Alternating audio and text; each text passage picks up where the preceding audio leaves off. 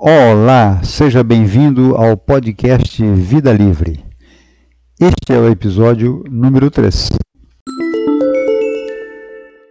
Eu sou Alvino Bonatti Chiaramonte, teólogo espírita, e hoje vou falar sobre um tema muito interessante e especial: administrando os pensamentos. Controlar o pensamento é uma tarefa difícil, mas possível de se realizar e necessária ao bom viver.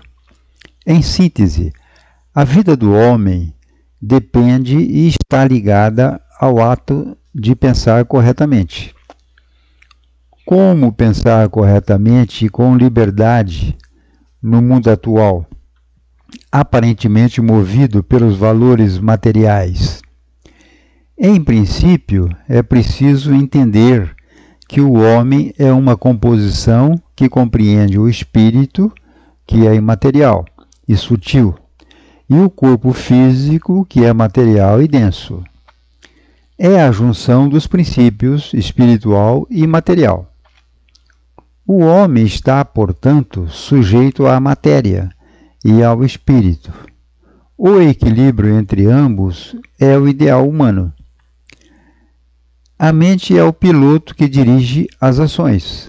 A consciência é a retaguarda que faz a ligação entre o passado, o presente e o futuro, dentro da natureza, o Criador. Esse tripé, consciência, mente, pensamento, permite ao homem administrar sua vida de acordo com os propósitos de Deus para o espírito na sua escalada evolutiva.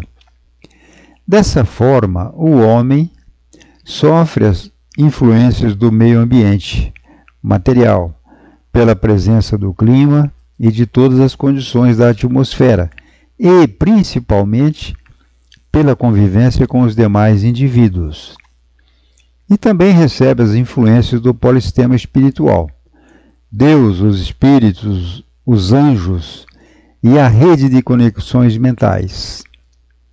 É dentro desse ambiente que o homem deve administrar e controlar os seus pensamentos, buscando o equilíbrio necessário entre o material e o espiritual para sua realização pessoal. Os problemas irão sempre aparecer quando o pêndulo das suas ações estiver concentrado em um dos lados, seja o material ou o espiritual. Experimente viver só o material de forma a usufruir das benesses físicas, alimentação, sexo, outros prazeres mundanos permitidos pelo dinheiro e pelo poder terreno, envoltos na vaidade e nos títulos nobres, e sofrerá as consequências diretas em sua vida. Por outro lado, experimente viver somente as benesses do espiritual levando uma vida de, meditação, de liberdade, de não alimentação física, de não exercício físico, de não convivência com os seus pares, também sofrerá as consequências diretas em sua vida. O equilíbrio o mantém vivo e em crescimento. A consciência dessa realidade é o princípio fundamental para o controle e a administração do pensamento humano. Em qualquer ideia e pensamento surgido na mente, é necessário submetê-lo às indagações. Está de acordo com os meus propósitos de vida? Busca o equilíbrio do meu ser? Está voltado para o bem da sociedade? Tem o devido valor moral? Caso o pensamento em questão esteja fora dessas condições ou de outras não citadas, modifique-o ou elimine-o. Para eliminar um pensamento não desejado, substitua-o por outro pensamento de acordo com o seu propósito.